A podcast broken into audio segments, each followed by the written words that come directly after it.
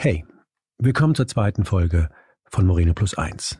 Eigentlich wollte ich die Folge mit einem schlauen Zitat beginnen.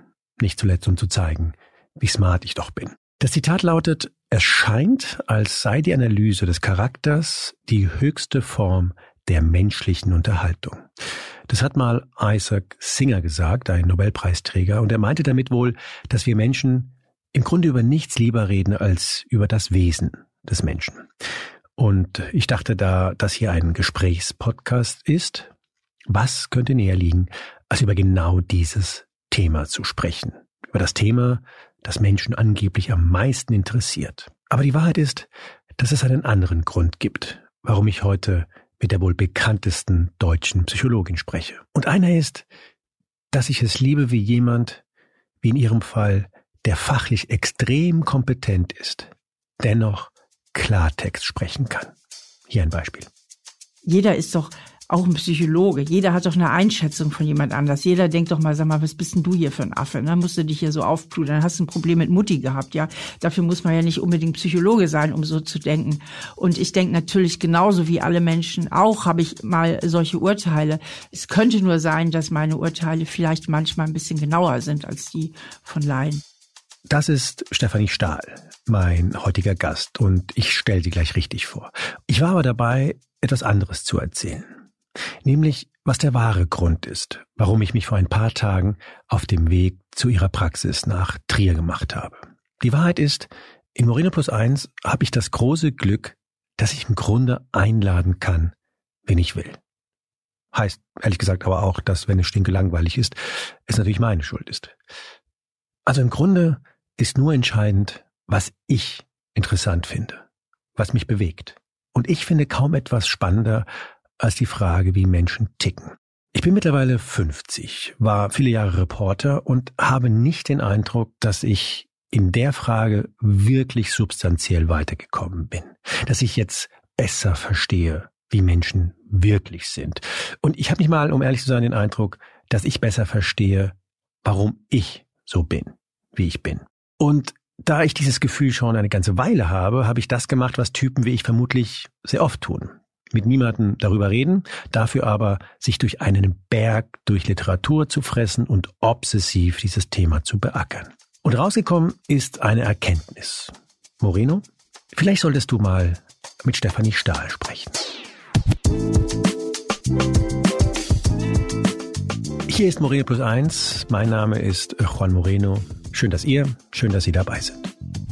Stefanie Stahl ist Deutschlands bekannteste Psychotherapeutin, hat 30 Jahre lang Menschen in ihrer Praxis geholfen. Ihre Bücher wurden millionenfach verkauft. Sie hat sechs Jahre in Folge den Jahresbestseller in der Spiegel-Bestsellerliste gestellt. Das ist schlichtweg unfassbar. Ihr aktuelles Buch heißt Wer wir sind, wie wir wahrnehmen, fühlen und lieben alles, was Sie über Psychologie wissen sollten. Und ich habe Stefanie Stahl in Trier getroffen und wir haben ein zweites Mal nochmal per Videokonferenz uns unterhalten. Und faszinierend fand ich, was ihr Mann zu mir sagt. Er meinte, Stefanie ist eigentlich immer Psychologin. In der Praxis und außerhalb. Es gibt nichts, was sie lieber macht. Und es macht Spaß, mit Stefanie Stahl zu sprechen, auch wenn man immer so ein bisschen das Gefühl hat, dass sie einen gerade analysiert. Wobei es absolut möglich ist, dass man sich das auch nur einbildet. Großartig fand ich, dass eines ziemlich schnell klar wird. Stefanie Stahl, die mir übrigens sofort das Du angeboten hat, darum duzen wir uns. Stefanie Stahl will, dass wir alle uns selbst und unsere Mitmenschen besser verstehen. Denn wenn wir das können, dann können wir zum Beispiel auch jemanden wie Putin besser verstehen. Über ihn reden wir übrigens auch. Und wenn man sich mit ihrem Buch beschäftigt, merkt man, dass es offenbar für dieses Grundverständnis notwendig ist, vier Grundbedürfnisse zu kennen, die wir alle auf der Welt haben. Und das war natürlich auch meine erste Frage. Was muss ich mir unter diesen Grundbedürfnissen vorstellen? Also das lässt sich vergleichen mit unseren körperlichen Grundbedürfnissen. Nehmen wir mal unser körperliches Grundbedürfnis nach Nahrungsaufnahme. Das haben alle Menschen weltweit. Nur wie wir das erfüllen, das ist natürlich stark kulturell geprägt. Ja, also was weiß ich, äh, in unserer Vorstellung essen die Asiaten, ich glaube, sie tun es wirklich auch viel Reis und Nudeln und Gemüse und so weiter. Ja? Und der Deutsche isst auch gerne mal eine Currywurst mit Pommes und Käse oder was weiß ich. Also wie wir diese Grundbedürfnisse erfüllen auf körperlicher Ebene ist individuell verschieden. Und so ist es auch mit den psychischen Grundbedürfnissen. Wir haben alle ein psychisches Grundbedürfnis nach Bindung zum Beispiel. Wie ich das jetzt aber erfülle, ist individuell verschieden. Das ist natürlich dann auch ein bisschen kulturell geprägt. Aber dieses Bindungsbedürfnis, das heißt, dass wir alle irgendwo dazugehören wollen, dass wir ein Liebesbedürfnis haben, dass wir ein Bedürfnis haben nach Sexualität, dass wir äh, lieber mit Menschen gut auskommen, als schlecht auszukommen und dass kein Mensch der Welt sich einsam fühlen möchte, einsam und verstoßen und von keinem gemocht. Ja, das ist eine Horrorvorstellung für jeden Menschen auf der Welt. Das haben wir alle gemeinsam. Okay, das habe ich verstanden, Steffi. Du sagst, es gibt äh, Bindung ist, ist da ganz wichtig, aber du sprichst ja von vier Grundbedürfnissen. Was sind denn die anderen?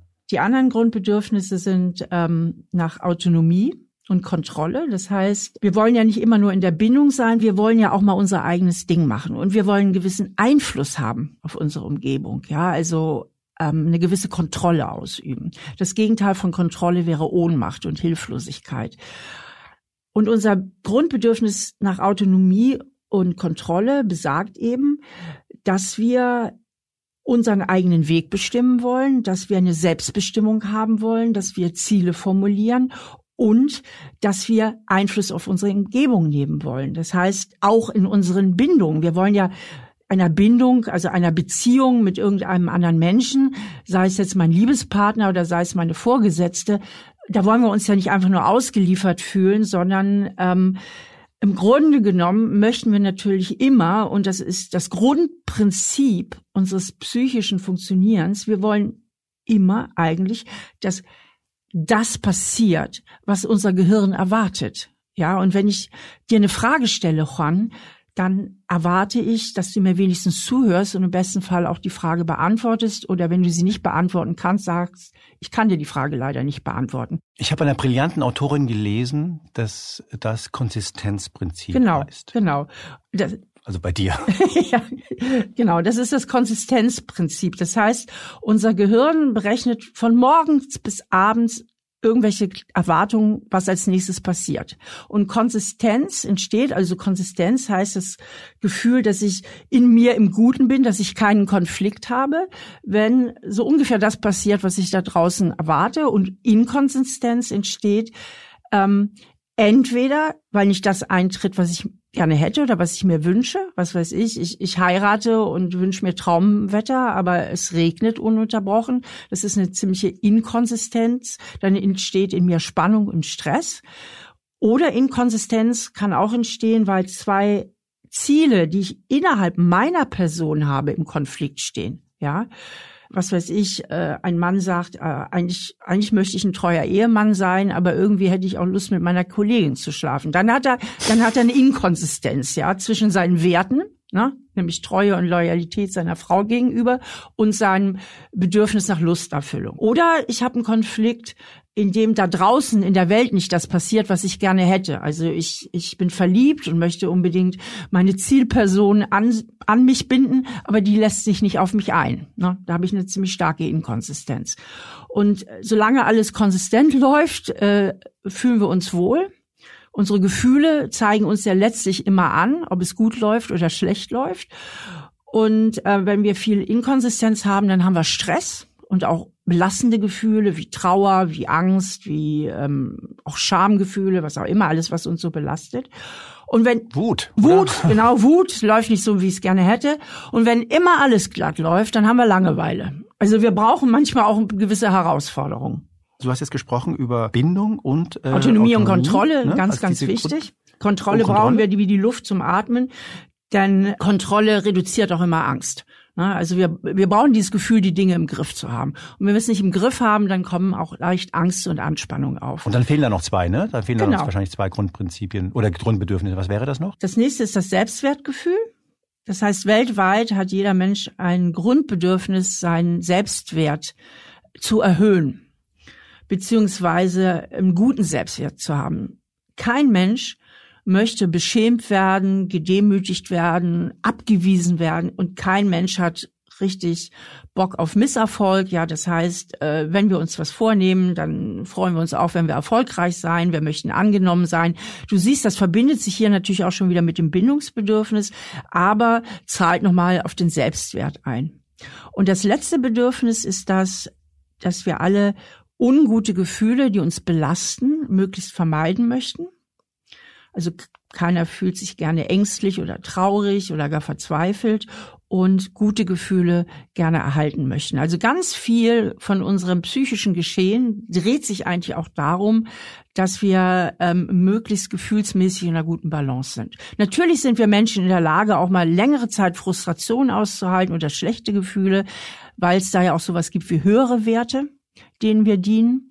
Also wir machen jetzt nicht alles nach dem Lust- oder Unlustprinzip, aber dieses vierte Bedürfnis steuert uns natürlich auch ganz maßgeblich. Also Du hast über den Konflikt äh, Autonomie und Bindung äh, gesprochen, also den Wunsch, also Autonomie und Kontrolle auszuüben und gleichzeitig auch mich an jemanden zu, zu binden. Und das klingt ein bisschen abstrakt, aber äh, vielleicht mit einem konkreten Beispiel. Es gibt äh, Männer, die wenn sie in einer sich anbahnenden Beziehung äh, sich befinden, partout nicht wollen, dass man, weiß ich nicht, gemeinsam frühstückt. Kannst du anhand dieses Beispiels erklären, wo diese Prinzipien für dich greifen? Da müsste ich einen Ticken weiter ausholen, weil wir ja alle früh geprägt werden. Darauf gehe ich ja eben in, in dem Buch auch ein, äh, wie sich eigentlich unser Gehirn äh, formatiert. Und ähm, die Bindung ist ja das Erste, was wir so von unseren Eltern eben erhalten. Und wenn die Eltern aus welchen auch Gründen auch immer nicht so gut in der Lage sind, die Bindungswünsche des Kindes zu erfüllen, dann übernimmt das Kind dafür die Verantwortung, dass seine Beziehung zu den Eltern gelingt. Das heißt, das Kind wird sich dann so verhalten, dass es trotzdem Bindung von den Eltern bekommt. Das heißt, es passt sich an die elterlichen Erwartungen an und das führt eben, wenn die Eltern zu wenig Einfühlungsvermögen haben und zu wenig die kindlichen Bedürfnisse beachten, zu einer gewissen Überanpassung. Das heißt, das Kind lernt früh, seine eigenen Wünsche so ein bisschen zur Seite zu stellen, um sich besser an die Bedürfnisse seiner Eltern anzupassen.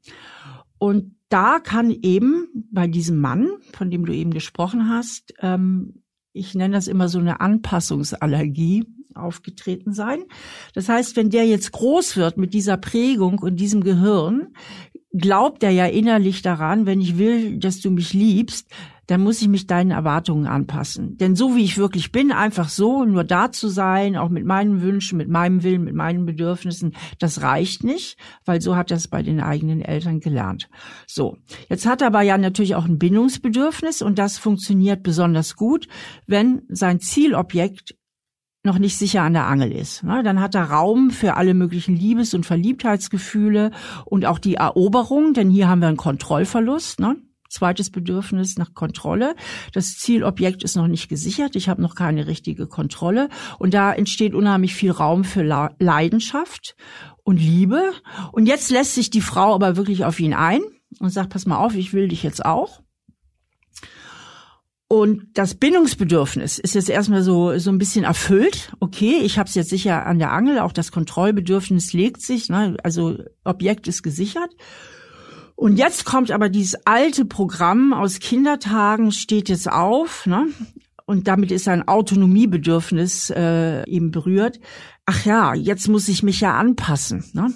Ich habe hier ja eine Menge Erwartungen in der Eroberungsphase Phase in den Raum gesetzt und die muss ich ja jetzt auch irgendwie erfüllen. Jetzt muss ich ja dauerhaft mich auch beweisen, was für ein toller Typ ich bin und äh, muss ihre Erwartungen jetzt erfüllen. Und jetzt entsteht Druck.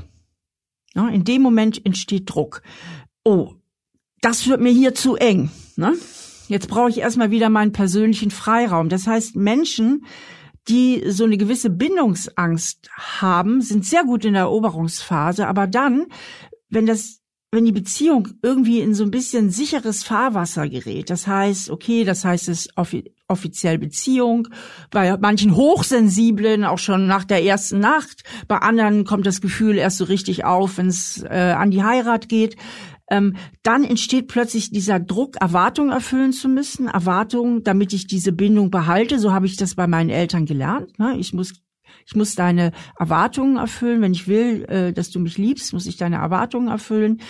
Und ähm, dann kommen plötzlich Druckgefühle. Und dann brauche ich erstmal meine Freiheit, meine Autonomie. Ich fahre also schon vor oder spätestens kurz nach dem Frühstück fahre ich nach Hause. Jetzt kann ich erstmal wieder tief Luft holen und ich selber sein, weil jetzt muss ich mich nicht mehr anpassen, jetzt kann ich mal spüren, was ich will, was meine Wünsche sind und kann mein eigenes Ding machen. Also, diese Menschen haben als Kinder gelernt, entweder bin ich in einer Beziehung oder ich bin ein freier Mensch. Und beides geht nicht so richtig unter einen Hut, weil sie nicht gelernt haben oder zu, ich möchte mal so sagen, zu wenig die Erfahrung gemacht haben als Kinder, dass sie auf Beziehungen Einfluss nehmen können, dass ihr Wille auch mal zählt, dass ihre Bedürfnisse auch mal beachtet werden, ja. Sie haben gelernt, Beziehung ist eher was, was ich so ein bisschen über mich ergehen lassen muss, wo ich mich stark anpassen muss und dann kommen sie in diesen Konflikt mit ihrer eigenen Autonomie, weil ihre Autonomie innerhalb von einer Beziehung zu kurz kommt. Zumindest ist das ihre Fantasie aufgrund ihrer Prägung. Und dann kippen sie so wieder in die Autonomie und grenzen sich erstmal ab. Also sie setzen dann oft Grenzen. Nach dem Frühstück fährt man erstmal nach Hause. Wollen wir das Wochenende verbringen? Ja, mal sehen, ja, mal sehen. Ich habe auch noch viel zu tun. Ich habe viel Arbeit. Vielleicht können wir ja mal zusammen essen gehen oder so. Also es werden dann überall wieder Grenzen gesetzt, äh, weil sie so das Gefühl haben, nur wenn ich allein bin, bin ich wirklich ein freier Mensch. Weißt du, woran ich denken muss die ganze Zeit, während du sprichst? Du hast gesagt, ähm, diese Grundbedürfnisse, die sind global, also die hat jeder Mensch auf diesem Planeten. Und wir haben sehr viele Menschen, die, die Singles sind und nicht wenige von ihnen sagen, also mir, mir geht super damit, ich brauche das eigentlich nicht, ich bin gerne alleine, meistens wird da noch angefügt, ich bin äh, eigentlich eher auch introvertiert und ich ziehe mir die, die Kraft, die ich da brauche, da, da, da brauche ich niemand anderen. Wenn du sagst, dass es dieses Grundbedürfnis Bedürfnis von Bindung gibt. Tust du dich dann schwer damit, wenn äh, dir jemand in einer Therapiesitzung sagt, also ich bin wahnsinnig gerne Single, also ich brauche niemanden. Nö, tue ich mich überhaupt nicht schwer damit. Dann habe ich das Problem schon ganz schnell erkannt. okay, was wäre das? Das ist für mich eine unheimlich leichte Eröffnung. Ähm, ich mache noch mal einen ganz kleinen Schlenker, dann ja, kann ich die ja, Frage äh, ja. dir präziser beantworten. Ich gehe noch mal ganz schnell zurück in die Kindheit. Also ähm, es ist halt wichtig, dass es den Eltern einigermaßen gut ge gelingt, die Bindungs-, aber auch die autonomen Bedürfnisse ihrer Kinder zu erfüllen. Autonome Bedürfnisse heißt, dass sie sie eben auch ein bisschen fördern in ihren autonomen Fähigkeiten, dass das Kind mal einen eigenen Willen haben darf, ein bisschen mit Einfluss nehmen kann auf die Beziehung das ist halt sehr günstig und dass das Kind auf der anderen Seite sich aber auch geliebt fühlt und von seinen Eltern richtig gesehen fühlt. Und wenn die Eltern aus welchen Gründen auch immer nicht dazu in der Lage sind, dann hat das Kind so ein bisschen zwei Entscheidungswege. Entweder es geht so in die Überbindung, das heißt, ähm, es tut ganz, ganz viel dafür, dass seine Eltern es lieben. Oder es lernt irgendwann, das ist meistens, was so ein bisschen später kommt, weil kleine Kinder können sich das noch nicht so erlauben. Ähm, pass mal auf, auf gut Deutsch, ich brauche euch hier alle nicht, ich verlasse mich nur noch auf mich selbst. Also für die Menschen, deren innere Balance zugunsten der Bindung gestört ist, heißt Bindungssicherheit. Ich brauche immer jemand, der bei mir ist und ich tue ganz viel dafür, dass du mich liebst. Sie bleiben also in dieser Überangepasstheit. Und für die eher autonomen Typen heißt Sicherheit, sich nur auf sich selber zu verlassen. Das heißt, kein anderer bekommt die Reichweite, dass er sie wirklich kränken kann, dass er sie verletzen kann, dass sie verlassen werden können, weil sie überhaupt keinen so nah an sich ranlassen. Und wenn meine innere Balance eher zugunsten der Autonomie aus dem Gleichgewicht ist, habe ich natürlich auch unheimlich gut gelernt, alleine klarzukommen. Und diese dieser Single, ich sag mal jetzt diese Frau, äh, die mir sowas erzählen würde, natürlich würde ich mir erstmal das dann genau anhören, weil ich stülp keinem Menschen in der Psychotherapie irgendetwas über. Aber aus meiner ganzen psychotherapeutischen Erfahrung läuft es eigentlich immer darauf hinaus, dass die genau wie dein Freund, der nach dem Frühstück nach Hause fährt, im tiefsten das Gefühl hat, Beziehung bedeutet, ich muss so viele Kompromisse eingehen. Ne? Und das ist deren Matrix. Das ist deren Matrix, in der sie geprägt sind. Beziehung heißt, ich muss so viele Kompromisse eingehen und das ist mir die ganze Sache nicht wert. Da bleibe ich lieber allein. Der Fehler liegt in dem Satz, ich muss so viele Kompromisse eingehen. Das ist so ein, so ein tiefes Gefühl aus der tiefsten inneren Überangepasstheit Denn auch die Autonomen sind im Innersten überangepasst. Sie sind nur sozusagen die Rebellen und sagen, ich mache das nicht mehr mit. Ne? Ihr könnt mich alle mal. Ich passe mich nicht mehr an, ich mache jetzt mein eigenes Ding und im Übrigen komme ich auch am besten alleine klar. Und viele Dauersingles, auch wenn sie sagen, ich finde das ganz super, haben natürlich irgendwo auch noch ein Bindungsbedürfnis, auch wenn sie das dann ein bisschen beiseite schieben. Aber ich plädiere immer für die Wahlfreiheit. Ich finde immer so toll, wenn man beides kann. Und viele Dauersingles können eben auch nur Single, weil sie in ihrer autonomen Matrix sozusagen gefangen sind und haben nicht die Wahlfreiheit für eine Bindung. Ich finde es toll, wenn man Single leben kann. Ich sage auch nicht, dass das höchste der Gefühle äh, eine Beziehung ist. Aber ich plädiere immer für die Wahlfreiheit, dass man eben auch beides kann. Sag mal, Steffi, hat man eine Vorstellung, wie viele Menschen das betrifft? Also gibt es da irgendwie Studien oder so, dass man sagt, wie viele Menschen haben in diesem Konflikt Autonomie und Bindung ein Problem? Das sind ungefähr ähm, man hat da so ungefähre Zahlen, so zwischen 40, 50 Prozent, die entweder die Hälfte mh, der Menschen die entweder zu stark überangepasst sind, also sich zwar binden, auch wirklich binden, aber dann unheimlich wenig Grenzen setzen, also die zu stark zugunsten der Bindung aus dem Gleichgewicht sind oder die zu stark auf Seiten der Autonomie sind. Und viele pendeln ja auch. Ne? Das ist ja auch so eine typische Pendelbewegung. Erstmal bin ich total lieb und angepasst und erfülle alle deine Erwartungen. Irgendwann wird's mir zu bunt. Ich habe das Gefühl, ich finde hier zu wenig statt. Und das wird ja meistens projiziert auf den Beziehungspartner.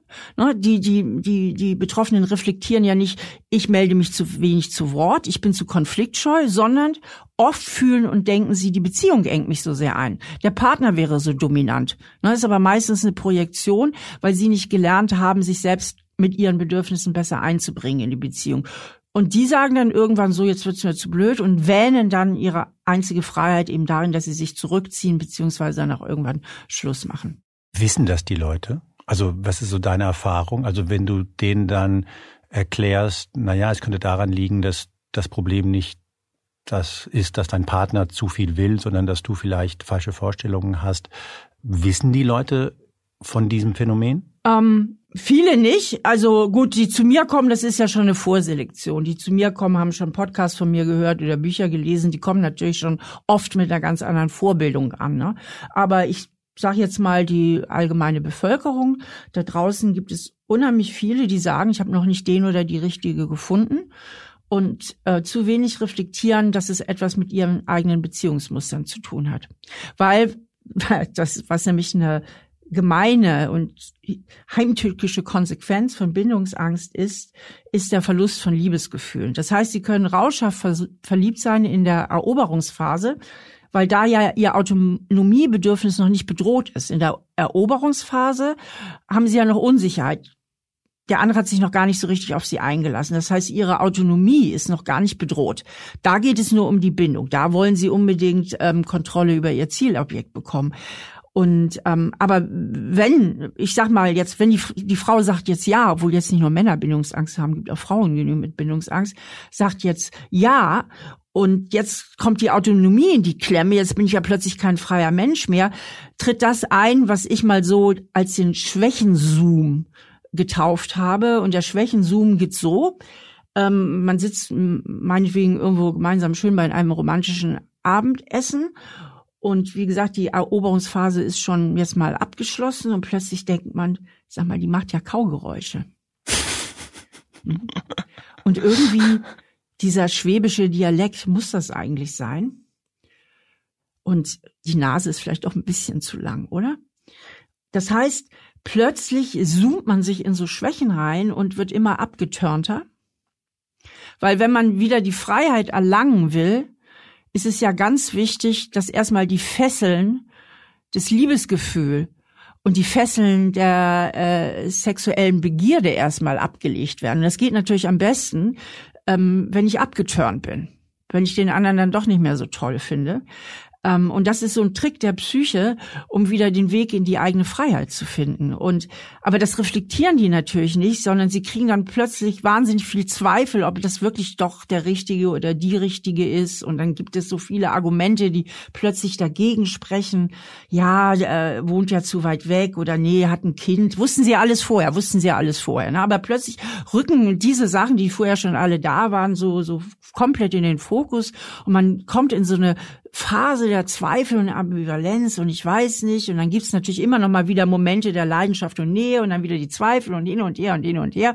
Und irgendwann, ähm, irgendwann machen sie dann Schluss. Also irgendwann ist es dann vorbei, wenn der oder die andere nicht vorher abgesprungen ist, weil sie sagen, pass mal auf, dieses Hin und Her und diese Ambivalenz, ich krieg das ja mit und irgendwie ist alles anders als am Anfang. Auf das Theater habe ich keinen Bock. Aber meistens ist es so, dass diese Ambivalenz beim Gegenüber umso mehr einen Klammerimpuls auslöst. Ne? Weil dann hat das Gegenüber wieder den Kontrollverlust und denkt, nee, was ist denn jetzt los? War erst so hinter mir her und jetzt sind wir zusammen, jetzt könnte alles schön werden. Jetzt ist er mal da, ist er wieder nicht da, ist unzuverlässig. Sex ist auch nicht mehr das, was es mal war und dann löst das eben auch Klammerimpulse aus beim, beim anderen und dann entstehen ganz fatale Dynamiken oft. Also Steffi, du hast jetzt viel über Autonomie gesprochen, über, über Bindung und über die Konflikte, die es da gibt, aber du hattest ja auch noch einen Begriff genannt, der offenbar sehr wichtig ist, nämlich Selbstwert. Richtig, das Selbstwertgefühl ist im Grunde so das Epizentrum unserer Psyche und hängt natürlich ganz eng mit Autonomie und Bindung zusammen, weil wenn ein Kind äh, genügend Bindung erhält von seinen Eltern und von denen gespiegelt bekommt, wir reden auch in dem Zusammenhang vom gespiegelten Selbstwertgefühl, ähm, von den Eltern quasi gespiegelt bekommen, wir haben dich dolle lieb und du bist es wert, dass wir uns um dich kümmern, dann zahlt das natürlich unheimlich auf das Selbstwerterleben des Kindes ein. Ja, das wird dann äh, äh, mit hoher Wahrscheinlichkeit ein Urvertrauen entwickeln, ein gutes Selbstwertgefühl entwickeln. Und wenn es den Eltern dann auch noch gelingt, die autonomen Bedürfnisse ihres Kindes zu stärken, ist das natürlich auch toll fürs Selbstwerterleben, weil das Kind dann so das Gefühl bekommt, hey, ich habe auch eine gewisse Stärke, ich kann auch Dinge bewegen, ich kann Ziele erreichen na, ich kann auch mal kann auch mal meinen Willen hier behaupten. Und das ist natürlich beides sehr, sehr gut fürs Selbstwerterleben. Und was ich eben erzählt habe, im Kern haben die Menschen, die ich eben so ein bisschen beschildert habe mit den Bindungsängsten, natürlich ein Problem mit ihrem Selbstwertgefühl, weil sie denken, so wie ich wirklich bin, genüge ich nicht. Und dann gibt's eben unbewusst diese zwei Entscheidungsmöglichkeiten. Entweder strenge ich mich jetzt wahnsinnig viel dafür an, um doch noch zu genügen. Also Stichwort, die innere Balance ist zugunsten der Bindung gestört, ne, sind überangepasst. Oder man sagt, pass mal auf, ich pfeife euch auf euch alle, ich brauche euch gar nicht. Und dann ist die innere Balance ja zugunsten der Autonomie aus dem Gleichgewicht. Und ähm, wir tun halt wahnsinnig viel dafür, um unseren Selbstwert irgendwie in der Balance zu halten. Und psychologisch gesehen, das finde ich auch irgendwie so interessant, gibt es eigentlich nur zwei Richtungen, in die wir uns bewegen können. Das ist nämlich Annäherung oder Vermeidung. Es gibt Annäherungs- und es gibt Vermeidungsziele. Und viele Menschen leben unbewusst ihr Leben in der Vermeidung, um ihren Selbstwert zu beschützen. Ja, also auch diese Bindungsangst ist ja ein Vermeidungsmotiv. Ich vermeide zu viel in die Nähe zu kommen, in die echte Nähe einer Beziehung, weil ich mich letztlich möchte ich nicht verletzt werden, beziehungsweise der Preis in deren Matrix nicht verletzt werden, ist mir zu hoch, da müssen ich mich ja überanpassen, ja. Und auch zum Beispiel Menschen, die nach Perfektion streben, möchten eigentlich unbewusst immer nur vermeiden, irgendwo auf Ablehnung zu stoßen, ähm, irgendwo zu versagen, irgendwo einen Misserfolg zu haben. Das heißt, auch viele Perfektionisten, nicht alle, tun das nicht aus Leidenschaftlichkeit an der Sache, sondern weil sie ihren Selbstwert beschützen möchten vor Auch. Workaholics? Ja, häufig. Auch. Häufig sind Workaholics Menschen, die im tiefsten Inneren das Gefühl haben, so wie ich bin, genüge ich nicht. Die deswegen ein extrem hohes Leistungsmotiv haben. Also ein geringer Selbstwert kann ja auch ein unglaublicher Antreiber sein, sich selbst und der Welt zu zeigen, ich habe es eben doch drauf. Und Workaholics haben nicht selten auch Beziehungsprobleme, weil auch die Arbeit dazu dient, im Grunde genommen aus der Nähe einer Beziehung herauszuflüchten. Ja, weil die Arbeit ist immer der Vorwand, um die Nähe, sowohl die die die körperliche, also physische Präsenz, als auch die emotionale Präsenz äh, zum Partner ähm, zu begrenzen. Was passiert denn dann langfristig mit jemandem, der zum Beispiel unglaublich viel arbeitet und immer wieder sagt, dass er total gern, es ist auch sehr modern, dass man irgendwie leistungsorientiert ist. Ich glaube, die komplette FDP hat ihre äh, Identität darauf abgestellt. Also äh, warum ist das langfristig ein Problem? Also es kann deswegen langfristig ein Problem sein, weil viele, die Workaholics sind, ähm, eben innerlich auch dieses Problem der Überanpassung haben. Das heißt, sie wollen eigentlich alle Erwartungen erfüllen, alle Erwartungen bestmöglich erfüllen. Und das gelingt natürlich am besten, wenn ich selbst mich nicht mehr so gut spüre. Na?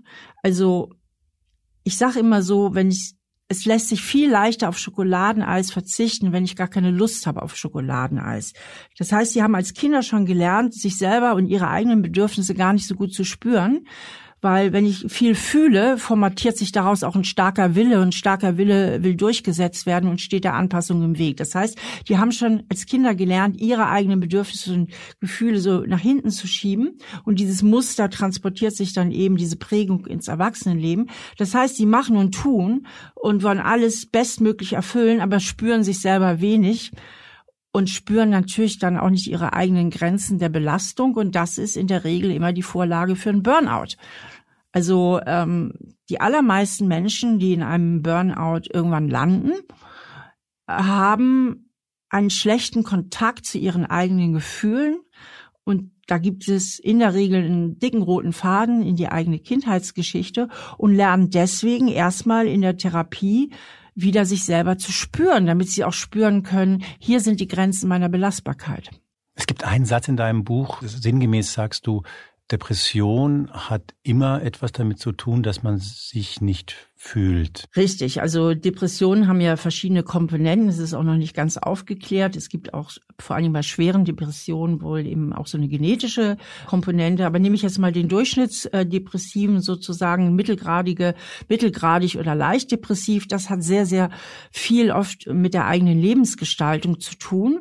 Dass das eben auch Menschen sind, die sich über lange Zeit bemühen, und versuchen, alle Erwartungen zu erfüllen, darüber aber den Kontakt zu ihren eigenen Gefühlen immer mehr verlieren und irgendwann so abstumpfen. Also Depression ist ja auch ein, man könnte auch sagen, eine Art der Resignation. Das heißt auch, das Kontrollbedürfnis bei Depressiven ist maximal frustriert. Sie haben das Gefühl, irgendwie nie das zu erreichen, was sie eigentlich wollen. Also irgendwie die Beziehung läuft nicht, bei der Arbeit geht's nicht und auch dieses Abstumpfen, dieses Gefühl, ich fühle immer weniger. Sie haben auch keine Kontrolle über ihr Gefühlsleben und und mit der Kontrolllosigkeit stellt sich ein Gefühl der Sinn- und Hoffnungslosigkeit ein. Ähm, ich sage immer, wenn wir kein Glückserleben haben und Glücksgefühle hat uns die Evolution ja mitgegeben, damit wir überhaupt einen Lebenswillen haben. Ne? Wenn wir kein Glück empfinden könnten, hätten wir keinen Lebenswert und kein Interesse am Leben. Und die Evolution will ja, dass wir leben. Und dieser ganze Bauplan der Psyche ist ja evolutionär bedingt.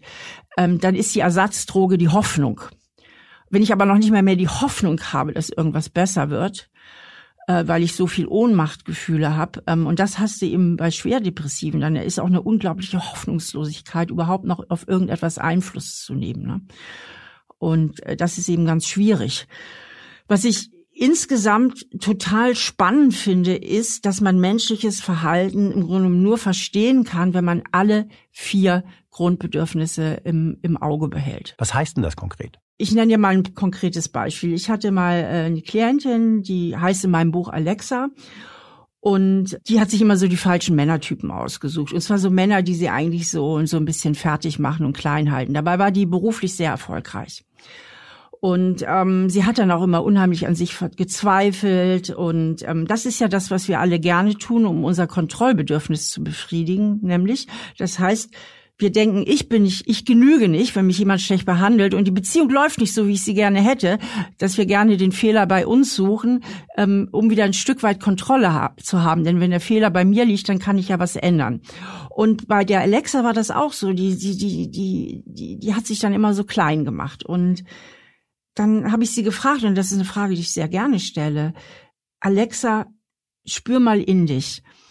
Welchen unbewussten Vorteil könnte es dir bringen, dass du dich immer innerlich so klein machst. Und das hat sie auch im Freundeskreis, ne? nicht nur nicht nur bei Männerbeziehungen, auch im Freundeskreis und so.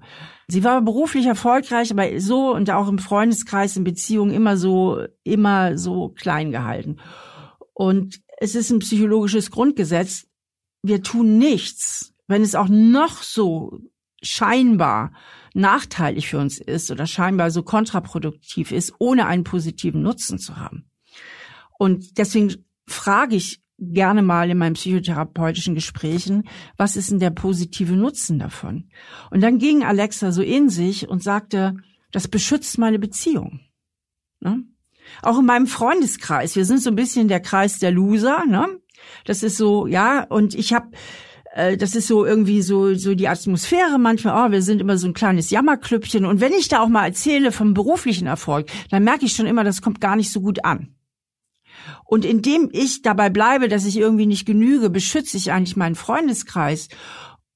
Und wenn ich genau drüber nachdenke in, in, in Beziehungen, beschütze ich damit eigentlich die Beziehung. Denn in, in, wenn der Fehler bei mir liegt, muss ich ja nicht Schluss machen. Dann ist der Mann ja doch irgendwie richtig. Und wenn der Fehler bei mir liegt, dann habe ich ja wenigstens noch ein bisschen Kontrolle. Na, wenn so, dann kann ich ja an mir arbeiten. Dann liegt es ja es noch in meiner Hand, die Beziehung zu verbessern.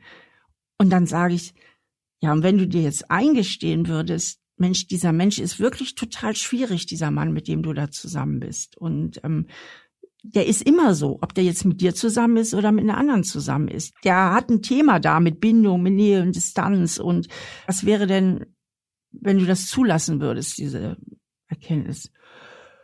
Und dann sagt sie, ja, dann würde ich mich total ohnmächtig fühlen. Ne? Dann kann ich ja gar nichts mehr machen. Und dann sage ich ja, und wie fühlt sich das jetzt an? Ja, so. Ne? Aber nur indem wir dann solche Gefühle auch mal zulassen und annehmen, können wir ja auch mal neue Entscheidungen treffen. Zu sagen, ja, vielleicht ist es wirklich so, vielleicht muss ich mir das eingestehen, ich werde hier nicht weiterkommen.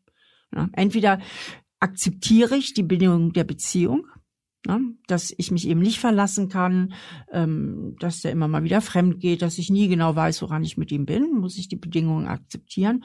Oder ich muss in die Richtung gehen, über eine Trennung nachzudenken. Das heißt, man muss immer genau gucken, mit welchem Grundbedürfnis beschützt man welches anderes andere Bedürfnis. Also zum Beispiel Menschen, die sehr auf Seiten der Bindung sind, opfern ja permanent ihre Autonomie. Ne? Um es anderen allen recht zu machen, opfern sie ihre persönlichen Ziele und ihre Selbstwerdung. Und Menschen, die sehr auf der Autonomie-Seite sind, opfern die Bindung. Und deswegen finde ich das so spannend, wie das alles so miteinander interagiert. Und wenn man das im Auge behält, kann man sich viel besser verstehen, sein eigenes Verhalten, aber auch andere Menschen viel besser verstehen. Was wäre denn das für eine Welt, in der die Erkenntnisse aus deiner Arbeit Allgemeinwissen wären. So wie wir wissen grob ungefähr, wie das Herz funktioniert oder der Körper funktioniert, wie, dass es Blutgefäße gibt und so weiter. Also inwiefern würden wir Gesellschaft verändern, indem man so eine Reflexionsebene über das äh, eigene Sein und das Sein der anderen so einzieht? Also ich sage immer, diese Selbstreflexion ist eigentlich ist eine äh, gesellschaftliche und politische Notwendigkeit weil alle Prozesse, die da draußen stattfinden, ne, sei es ähm, der Konflikt zwischen zwei Nachbarn oder zwei Staaten, sind ja psychologischer Natur. Letztlich geht es ja immer um das Selbstwertgefühl. So, so, so viel, was hier auf der Welt passiert, eben aus diesem Mangel an Selbstreflexion und aus so viel ganz, ganz, ganz höchst tragischer Unwissenheit passiert. Wenn jeder Mensch der Welt wirklich reflektiert wäre, dann hätten wir eine viel, viel bessere Welt. Und deswegen ist mein Standpunkt, dass Psychologie oder sich mit psychologischen Themen zu beschäftigen eben auch wirklich eine gesellschaftliche und politische Notwendigkeit ist. Wenn Putin meint, die Ukraine einnehmen zu müssen, um Russland wieder zur Großmacht zu verhelfen, dann ist Russland der verlängerte Arm seines eigenen Selbstwertgefühls. Das geht dir durch den Kopf in dem Moment. Ja, wenn du sowas hörst, denkst du, was ist eigentlich bei Putin los? Ja, ich denke, der hat eine schwere Persönlichkeitsstörung. Da wäre ich als Psychologin total überfordert, ähm, den zu therapieren. Ich glaube, da hätte keiner eine Chance. Der hat eine manifeste Persönlichkeitsstörung. Da steht man dann schon auf verlorenem Posten. Sehr, sehr wenig Kontakt zu sich selbst, zu seinen eigenen Gefühlen. Ähm, hatte ja auch eine sehr, sehr schwierige Kindheit und hatte eigentlich eine Kindheit mit einer Prägung, dass er nichts ist und dass er nichts wert ist, dass er niemand ist und dass er nicht beachtet wird ja, und dass seine Gefühle einen Scheißdreck zählen. Und deswegen braucht er unheimlich viel Beachtung und er hat die politische Reichweite, diese Großmacht, ne, die da mit seinem Namen verbunden ist, zu verwirklichen wenn er es denn schafft, ja. Aber das Epizentrum ist natürlich das Selbstwertgefühl. Und auch bei vielen äh, zwischenstaatlichen Konflikten geht's ja immer auch ne, um Autonomie oder Bindung. Kooperiere ich? Ne? Wie halten wir hier zusammen in der EU? Das ist die Bindung. Oder ähm, gehe ich in die Autonomie und löse mich ab? Und alles hängt eben auch mit dem Selbstwertgefühl zusammen. Ja, wir kommen hier zu kurz ne, und wir kommen zu kurz und hier brauchen wir noch ein bisschen mehr. Und letztlich reden wir immer von Gefühlen. Ja, auch auf der politischen Ebene. Eine Aggression oder ein aggressiver Akt ja, eines Landes gegen das andere oder was auch immer ist ja letztlich eine Emotion. Aggression ist eine Emotion. Und wenn jemand überhaupt nicht gelernt hat, eben auch weichere Emotionen zu haben oder sowas wie Mitgefühl, was für mich wirklich auch der Schlüssel ist, dann kann dieser Mensch handeln wie ein Roboter und einfach Menschen wie auf einem Schachspiel, also hin und her schubsen. Und es löst in ihm genauso wenig aus, ja, wie wenn man einen Bauern auf dem Brett umwerfen würde, also einen Schachbauern, ja. Weil das ist, das ist alles nur funktional und ich kann mir das auch nur so theoretisch herleiten, weil ich kann mich da nicht einfühlen. Sag mal, würdest du es für eine komplett abseitige Forderung halten, wenn man sagt, wir sollten so ein Grundgerüst an psychologischen Wissen bereits Kindern oder Jugendlichen mitgeben? Also, Juan, der Punkt ist ja der, wer sind wir? Wir sind unser Körper und unser Geist. Also ich ersetze jetzt mal Geist durch das Wort Psyche. Wir sind ja nur unsere Psyche und unser Körper. Und wenn mich manchmal Journalisten fragen, das hast du jetzt überhaupt nicht gefragt, ich beantworte es jetzt mal ein bisschen anders, als du gefragt hast, Frau Stahl, wie erklären Sie sich denn den Hype um die Psyche? Dann sage ich, die Psyche ist das, was wir haben, wo wir uns notwendigerweise unbedingt drum kümmern müssen, weil was ist denn Psyche? Psyche ist unsere Wahrnehmung, also unser Bewusstsein unser Denken, unser Fühlen und unser Verhalten. Das sind alles genuin psychologische Forschungsgebiete. Darum kümmert sich Psychologie. Das heißt, das ist unsere unbedingte Aufgabe, uns darum zu kümmern. Und je früher das losgeht, umso besser. Also kann ich deine Frage natürlich nur aus vollem Herzen bejahen. Es wäre ganz, ganz toll. Und es ist natürlich auch ganz, ganz toll, wenn Eltern selber sich ein bisschen reflektieren und ein bisschen informieren und auch für sich mal gucken, Mensch, wo sind vielleicht aufgrund meiner Prägung aus der Kindheit meine Stärken als Elternteil, was wird mir wahrscheinlich leicht fallen und gut gelingen, wo sehe ich meine Herausforderungen, um nicht immer diese Prägung von Generation zu Generation zu Generation eben weiterzugeben. Das war Stefanie Stahl und wie ich am Anfang bereits angedeutet äh, hatte, was mir am meisten an ihr gefällt, ist, dass ich wirklich das Gefühl habe, es ist ihr ein Anliegen, dass wir alle ein Gefühl da draußen bekommen, warum wir so sind, wie wir sind. Und wir nicht zuletzt deswegen, weil wir uns und unsere Fehler kennen, auch etwas nachgiebiger mit anderen sind. Gewissermaßen Selbstreflexion für eine bessere Welt. Moreno Plus 1 erscheint wieder am kommenden Mittwoch. Die Folge wäre ohne die harte Arbeit von meinen fantastischen Kollegen Julia Parker, Philipp Fackler und Janis Schakarian nicht erschienen. Wenn das Thema bessere Welt was ist, was Sie interessiert, dann habe ich eine Empfehlung für Sie, nämlich den Klimabericht meiner Kollegin Regina Steffens. Ihren Podcast, Klimabericht und meinen Moreno Plus 1 finden Sie auf spiegel.de und überall da, wo es Podcasts gibt.